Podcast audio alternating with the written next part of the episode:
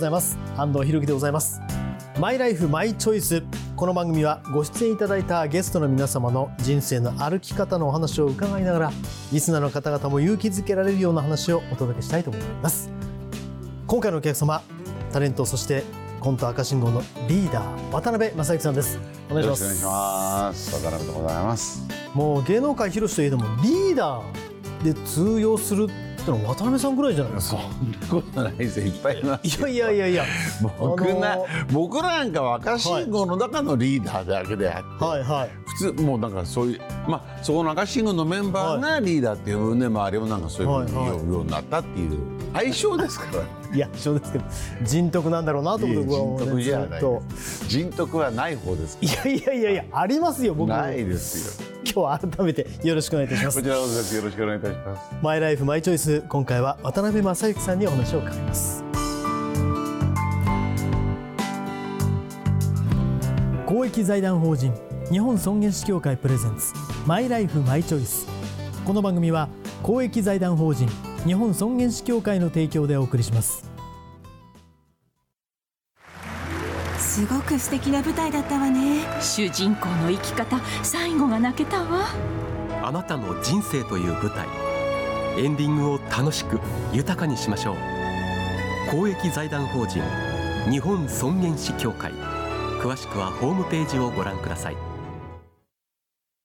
この映画ハッピーエンドでよかったわね主人公の生き方素敵だよね。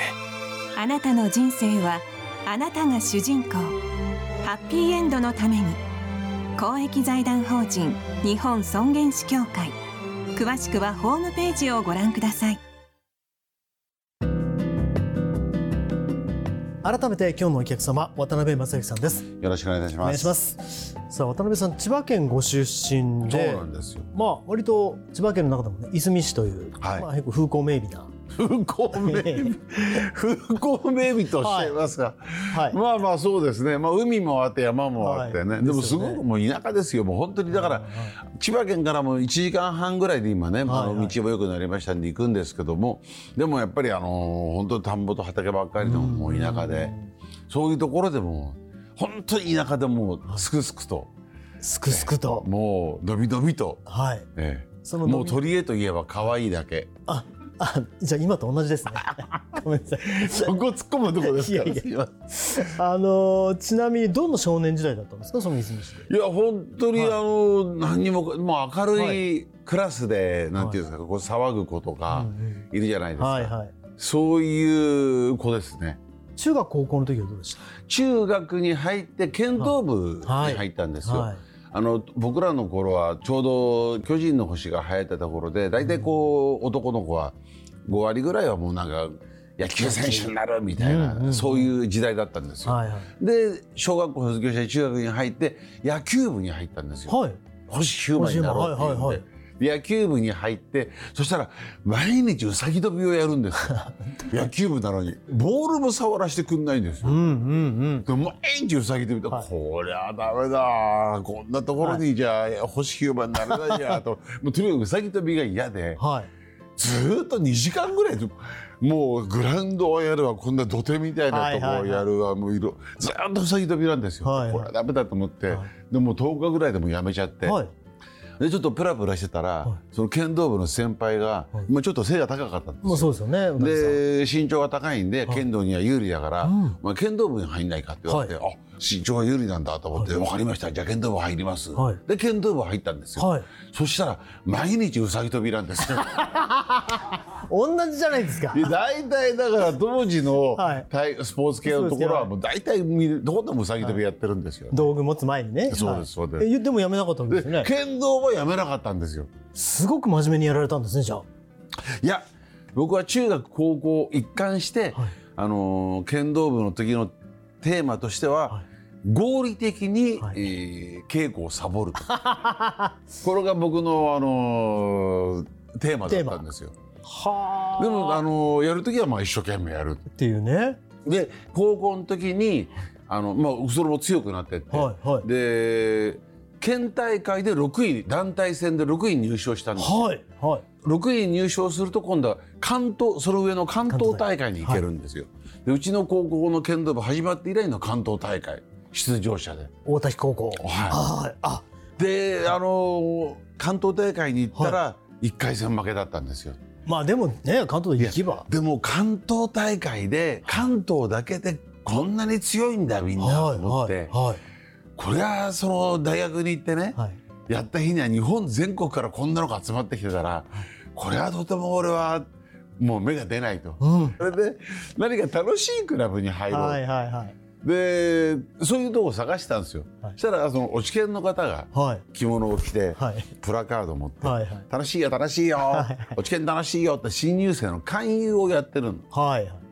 ででもまあその落研ってのは楽しそうなクラブなんで、はい。そこに入ってみたら意外にちゃんと真面目に落語もやんなきゃいけない、まあ楽しいんですよ、うん。楽しいしふざけたばっかりはいるんだけども、はい。落語はやんなきゃいけないとちょっと勉強もしなきゃいけないとか、そういうクラブだったんであれ？なんかちょっと意外に真面目なんだなと思って、はい。楽しいだけじゃないんだなと思って、どうしようかな俺向いてないかもしれないなと思って、はいそしたらそこのクラブに立川志の輔さんがいたんですよ先輩に。はい。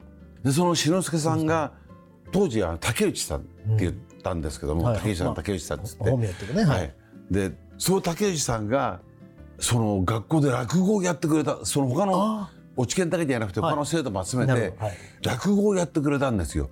それがすっごい面白くて、生まれて初めて生で見た落語だったんですよ。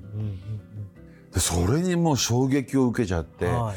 あ落語ってこういうもんなんだ、こんなに面白いもんなんだもうだから竹内さんのファンになっちゃったんはいですね。はいはいでもこういうふうにきちっと落語をやっていけば3年生ぐらいになったらこういう面白い落語ができるよ。だから剣道もそうでね、はい。剣道もこう稽古をきちっとやっていくと、まあ、こういうふうに強くなっていく、で落語も同じでこうやってやっていくと上手くなっていくんだろうっていうようなことをなんか思って、はい。で落語をちゃんときちっと勉強しようっていうような。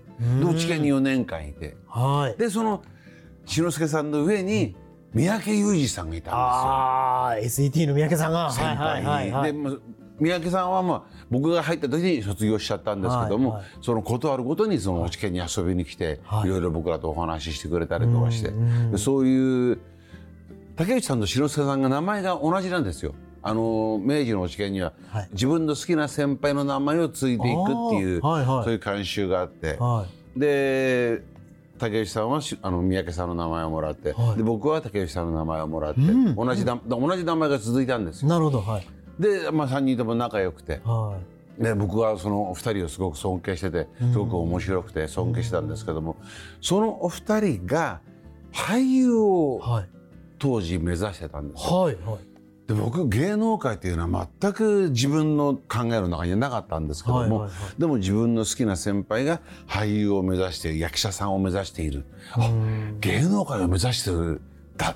じゃあ俺もやってみようか。でお芝居の勉強を始めて。はいはい。で小宮君もあのお試験にちょうどいたんですよ明治のお試験に。赤信号ね。はい。で彼もお芝居に興味があって、はい。でお芝居を一緒に始めて、はい大学3年からお芝居を始めてって。うんうんで養成所に入ったんですけども養成所で合格して、はい。でその上の劇団の研究生になれたんですよ。で研究生の時にあの石井君朝原石井さん、はい石井さんはい。彼がそのよやっぱり養成所で一期上なんで年は同じなんですけども、はいはい。入った気が早かったんで一期上になるんですよ、はい。で先輩で。で養成所はいろいろ教えてくれるんだ学費払ってるからね、教えてくれるんだけど研究生になるともう教えてはくれないの。なるほど。でお仕事をくれたりする、はいはい。でも、あのーまあ、研究生でペーペーだから何ももうお仕事が来ないわけですよね、はいはい。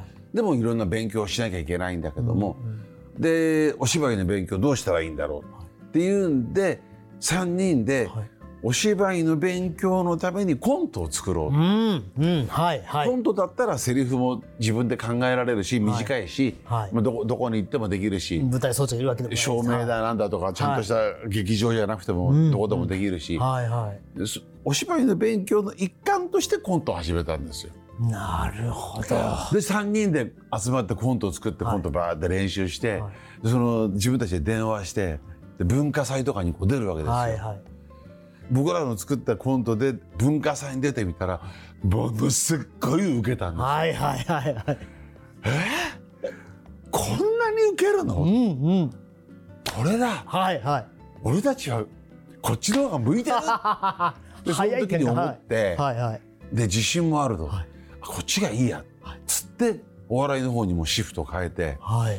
それであのはい。顔名人がだんだんだん売れてきて、はいはいひょうきん族ひょうきん族。はいはい。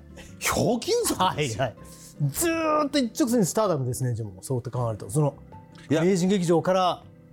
でもあの、はい。なんていうんですか。あの挫折っていうんじゃなくて、はい。ある時その時にはい。石井社長とはいはいはいはい。三尾さん出会ったんですよ。はいはいはい顔名人劇場の制作をやっていた方が石井さんで,、はいはい。で石井さんってのはもともと松竹芸能のマネージャー列郷三匹さんとか、はいはいあの鹿島新娘さんとかのマネージャーをやってた方なんですよ。でそこで石井さんと出会うんですよ。てはい僕らまだ24ぐらいか。でなんかマネージャーっていうとなんかこうスーツ着てねはいはいかっこいいこうイメージだったんだ名けども刺を渡してねなんか何でも一つのこう棒体をしてこう髪くしゃくしゃではいなんか「ひゃー弁当や弁当や!」みたいな変な人で。まあもうご存知の方は映画浮かぶと思いますけどこの人がマネージャーじゃもうダメだなみたいな。はいはい。でもすごいバイタリティのある方でもうすごい敏腕っていうか一生懸命な方で、はい。で僕らがこう顔名人が売れてきて。うんうん。で大体最初ねあの月に1本ぐらいのペースでこうネタを作ってうん。テレビ出させてもらってて。で忙しくなってなんか月に2回ぐらいになって。でだんだん忙しくなって週に1本ぐらい作んなきゃいけなくなって。そうすると最初僕らネタ1本しかなかったんですよ、はい。もう解散解散状態だったじゃないですか、はいはい。まあ全でそこからテレビだったんでもうネタが1本しかなかった。最初の1本しかうなかった、ん。ネタで次の番組の時はもうまた作んなきゃいけない、はいはい。で次の番組はまた作んなきゃいけない、はい。で忙しくなって週に1本ずつぐらい作んなきゃいけない。はいこりゃあちょっと蘇生乱造であんまりいい作品ができないなと思って薄まっちゃう。で3人で話してこれダメだと。で全部僕が本書いてたんですよ。はいはい。でこれ俺いい本そんな書けないと。うん。であのこれじゃ俺ら潰れると。はいはい。であの無理だと思う、はいはい。で3人ともそうだ。これだ僕は進撃出身じゃないですか。はいはいはいすり減るとかなんかタレントっていう意識よりも演劇だ的な関係な感じなわけで、はいはい役者的な考え方。ですねはい。で3人で話して、はい。これダメだな。で石井さんのところに直談判に行ったんですよ。マ。ネージャーのね石井さんのはい。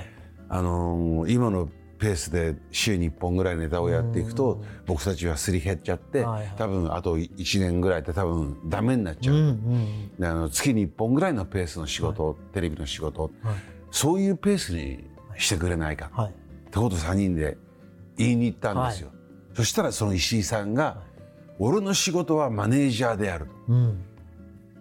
仕事を取ってきて君らに与えるのがマネージャーの仕事である、はい。君らの仕事はタレントであるタレントってのは仕事をこなしてやっていく、はい。で売れていく。これがタレントの仕事である俺は俺の仕事を一生懸命やる、お前たちはお前たちの仕事を一生懸命やってくれ、はい。それでダメになるんだったらそこまでのタレントだ。言われて。はい。もうグーの音も出なくて、うんはいはい。なるほど、おっしゃる通りだと、はいはい。悔しくて。うんうん。すっごい悔しかったんですよ、はいはい。もうどうどう立ち向かっても論破できないようなはい。理屈だったんで、はいくそーと思って、はい。その日によし分かった。俺はどんな仕事が来ても断らない、うんうんうん。全部の仕事をやってやるだかはい。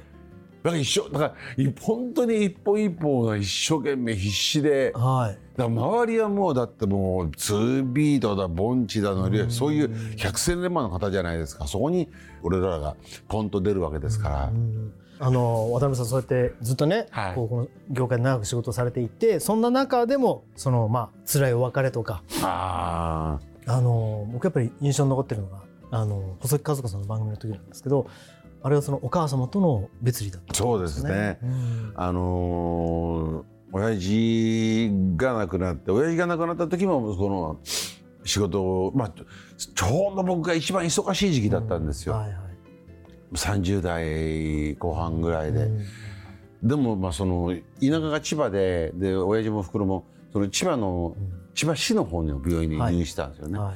で親父の時は一生懸命行っててで、まあ、亡くなっちゃってそれはずっとおふくろが看病してて、うん。でおふくろの時はだからあの兄弟が3人いるんですけど、はい。僕もだからできるだけもうその病院まで行って、で僕が僕がいた時にあの亡くなったんですよね、亡くなる10分ぐらい前ですかね、なんかあのもうまあ多分意識は朦朧としてるんでしょうけども、はいはい。カッて目を見開いて、はいはい。頑張ったって言うんですよ。お母様？うん。はい。なんだろうと思うんだけど、うんその10分後ぐらいに亡くなっちゃって。でその割とですぐ後に？でその日に、はい。その日の夜にあのテレビで収録があったんですよ。はい。はい。でその細木さんの番組でね、でそれあの全部伏せて、マネージャーにもあの言わないでねっつって、ではい。でもうあの普通に細木さんの番組でバラエティーでなんかいろんなこと言うんですけども、はい。バーってやって、はい。でお終わったんですけども終わって一番最後のところで細木さんがはい「あなたは偉いわ」うん。は？何がですか?」とかって言ってたら「あなたはね今日お母様がうん。亡くなられて、はい。でこれこれこうだった」そんな中普通に楽しくこうやって番組をやってくれてうん。本当によかったはい。そうそれがね思い出してもらえちゃいますけどね、はいはい。そうですね、うん。大崎さんは別に言葉では聞いてないっていうことですよね。いやどっかでね聞いたのかもしれませんけど、わかんないですけども、その時にもう耐えられなくてね、うん。でもそのまだ収録中じゃないですか。そうですね。収録中で、うん。でもなんかそうやって人に聞いてもらえたりとかね、はい。はそういうことをしたんでい。、うん。うん。自分の中で溜まってるものをこはう出せたみたいな、い。うん。うん。そんな感じがありましたね。だからお葬式とかもあったんですけども、はい。その時になんか自分の中でなんかこうおふくろの死っていうのをね、あのすごく認認められたっていう、自分の中で腑に落ちたっていうんですかね、なんかこう受け入れてそれにちゃんとこう立ち向かえるような気持ちになれたっていうのがありましたね。なんか結局なんか僕の場合はまあそう人前でしたけども、カメラの仕事の中ででしたけども、はいはい。人に聞いてもらったりとかこう人に、あのー聞いてもらったり自分で話したりすることってそのことでなんか自分のなんかこういろんなものをこう出せたりとか、悩みを聞いてもらったりとか話せたりとかっていうのはやっぱりすごく大事なんじゃないですかね。そのことでなんか自分は一つそのことを乗り越えられたなっていう感じがすごくなんかその時にしました。あのまあ人生のフィナーレについて語る番組なんですけれども、どうでしょう？渡辺さんはそのフィナーレに向かってししておきたいこと、まあ、もしくはさらに言うとそのフィナーレの瞬間の、まあ、どういう状況がいいかっていうことに関してはいかがですか、俺はね、うん。あのとにかくあの、まあ、娘がいるんですけども、はい。嫁と子供にあの、迷惑をうん。かけたくないの。うんうん。だから迷惑かけないようにはい。したいなっていうのと、うん。その僕それこそ55ではい。はい。TBS の体育会 TV ですね。体育会 TV で剣道対決とのがあったんですよね、はいはい。でそこでまたその剣道っていうのを出会わさせてもらって、うん。でその番組がある時にまたずっとはい。10日間ぐらい稽古して、はい。また試合があるとまた稽古やって、うん。でやっていくうちに剣道っていうのが面白くなってきたんですよ。うんうんはい。であ剣道趣味にしていこうと思って、うん。はい。で中学高校の時はいかにサボろうかっていうのがテーマだったんだけど、合理的な遅刻をねしようとは。今は空いてる時間をどういうふうにはい。その剣道にこう使っていこうと。で剣道ってそのやってる人口ってすごく多いんですよ。でね、うん。で中高の時は先生にこう稽古しろ稽古しろって言われてたけど、今は自分の意思であちょっと疲れたなと思えば休んでりゃいいし、うん。やったとしても1時間もやんないし、はいはい。だからその自分の好きでこうできるんですよね。うん。でバーッと汗もかけるし。で今は僕あのだから高校の時に三段取って、で大会を始めて、はいで四段を取って、はいで五段取って、はで65の時にはい六段を取ったんですよ。六段は結構ですよ。剣道はいはい。六段からは人に教えてもいいっていうう。ん。であのー5段を取ったらね5年待たなきゃいけないの。だから60で僕5段取ったから5年待って65で取って、はいで65で取ったから今度は6段だから6年待たなきゃいけない。はいで今度は71でうんうん7段に挑戦できるんですよ。はいはいあのーその段数分待たなきゃいけない。はいはいでなぜ待たなきゃいけないかっていうただ強ければいいってもんじゃないんですよ、うんうん剣道は。はい修練における人間形成を目的とする、はい目的なわけですよ。はいだから今剣道6段の人間性なわけですよ。そうですね。すみません、渡辺さん。あのー今、フィナーレまでやりたいことを伺ってるんですが。はい。だからまあ剣道をまずね。剣道をはい。剣道を続けていくと、あだから71に向けて、はい7段に向け7段に向けてて頑張っていくと、はい。これが一つの目標なんですよ。さあ、えー、そんな渡辺さん、あの舞台がね。そうですあの今ちょうど新橋演舞場の方で、はいあの熱海五郎一座ってのをやってまして、はいあの檀れいさんそしてあの桃色クローバー Z の玉井しおりさん、はいはい。あとはいつものくだらないメンバーで、新橋演舞場ではい。6月の25までやってるんで、ははいいどっかお時間ございましたらぜひ。やってください。はい、あと、あの毎月、あのラ・ママの新人コント大会ってのをやってるんですよ、はいこの間あの4月に400回はい。僕が378年になる、はい毎月1回やってるやつで、はい。それがまだあの小沢君スピードワゴンの小沢君、はい僕ももう年なんで、だんだんこのスピードワゴンの小沢君が、あそういうのをやりたいですっていうふうに引き継いでくれて、うんだんだんそっちの方に移行していくんですけども、はいあのやってますんでそちらの方もお笑いの好きな方は、はい。ぜひぜひお願いします。本当に楽しいお話をね、それからいろんな、私ももらい泣きするとは思いませんでした。本当にいろんなお話を伺いました。えー今日のお客様、タレント、そして、えーコント赤信号のリーダー、渡辺正行さんのマイライフ、マイチョイス伺いました。この後はあなたのマイライフ、マイチョイス、メールや質問にお答えします。渡辺さんも最後までお付き合いくださいど。うもありがとうございます。この映画ハッピーエンドでよかったわね主人公の生き方素敵だよねあなたの人生はあなたが主人公ハッピーエンドのために公益財団法人日本尊厳死協会。詳しくはホームページをご覧ください。お父さん私たち本当に素敵な人生を過ごしてきましたね。そうだね。これからももっと自分らしく生きていこうね。はい。これからもあなたの人生あなたらしく。公益財団法人日本尊厳死協会。詳しくはホームページをご覧くださいさあここからはあなたのマイライフマイチョイス。番組や尊厳死協会に届いたご質問にお答えするコーナーです。あなたの疑問質問に答えていただくのは尼崎を中心に地域医療に長年携わり続けている日本尊厳死協会副理事長の長尾和弘さんです。よろしくお願いします、はい、よろしくお願いします。さあ、えー今日はですね匿名希望の方からいただきました。父が数年前に今後のことを考えリビングウィルを宣言したのですが現在認知症が進行しリビングウィルに書いたこととは最近特に違う意見を言うようになってきました。今後緊急事態があった際にはどのようにすればいいのでしょうか。さあ長尾さんこのケースはどうなりますか、まあ、よくあることなんですね。はい。で、えーまあ、元気な時に書いたものがうん、まあ、認知症になって違うことを言う。はい。これもう本当に、まあ、自然なことかもしれないですけど、まあ、認知症って言っても程度がありますし、まあ、具体的にどういうことを言ってるのかうん。によりますけど、あのまず基本的なこととしてリビングウィルは撤回とかですね修正が可能だということなんですね。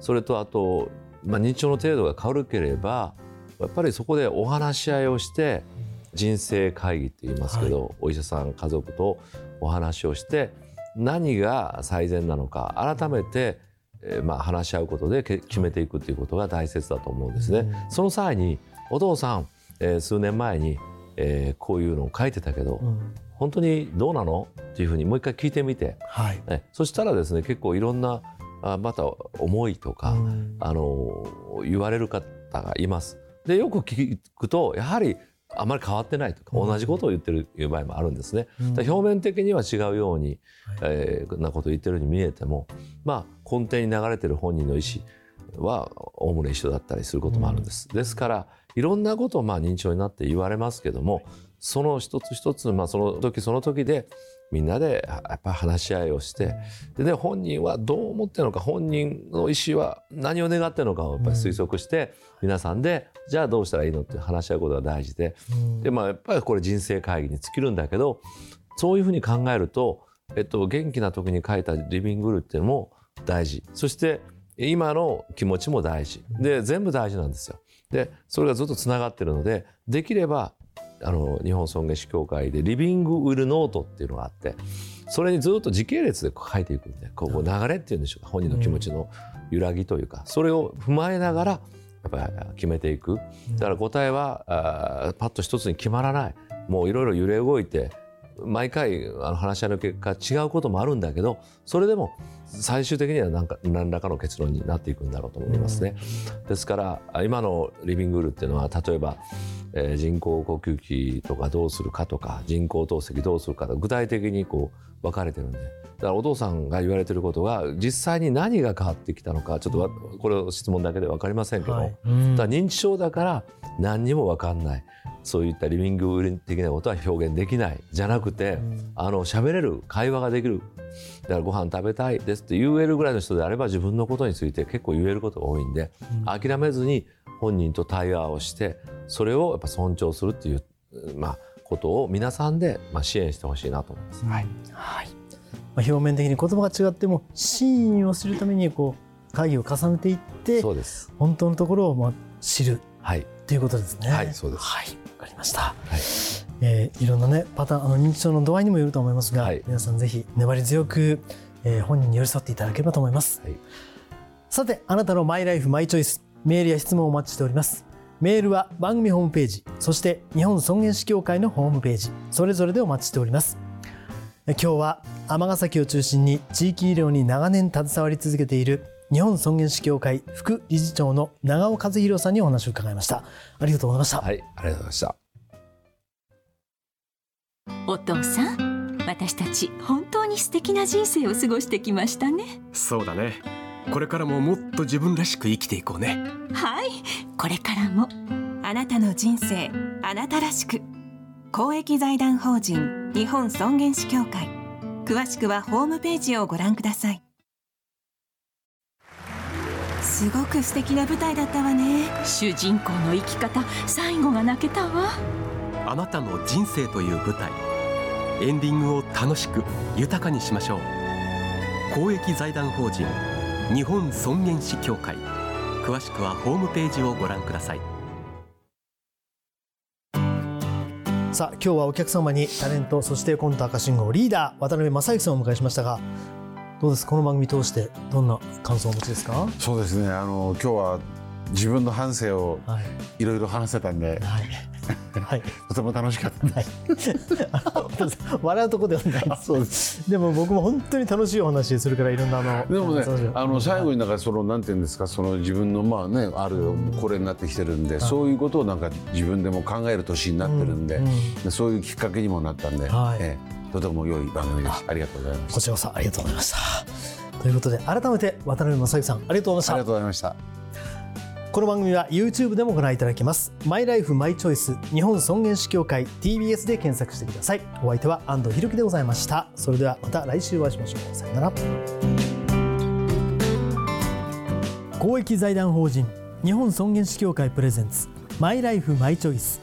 この番組は公益財団法人日本尊厳死協会の提供でお送りしました。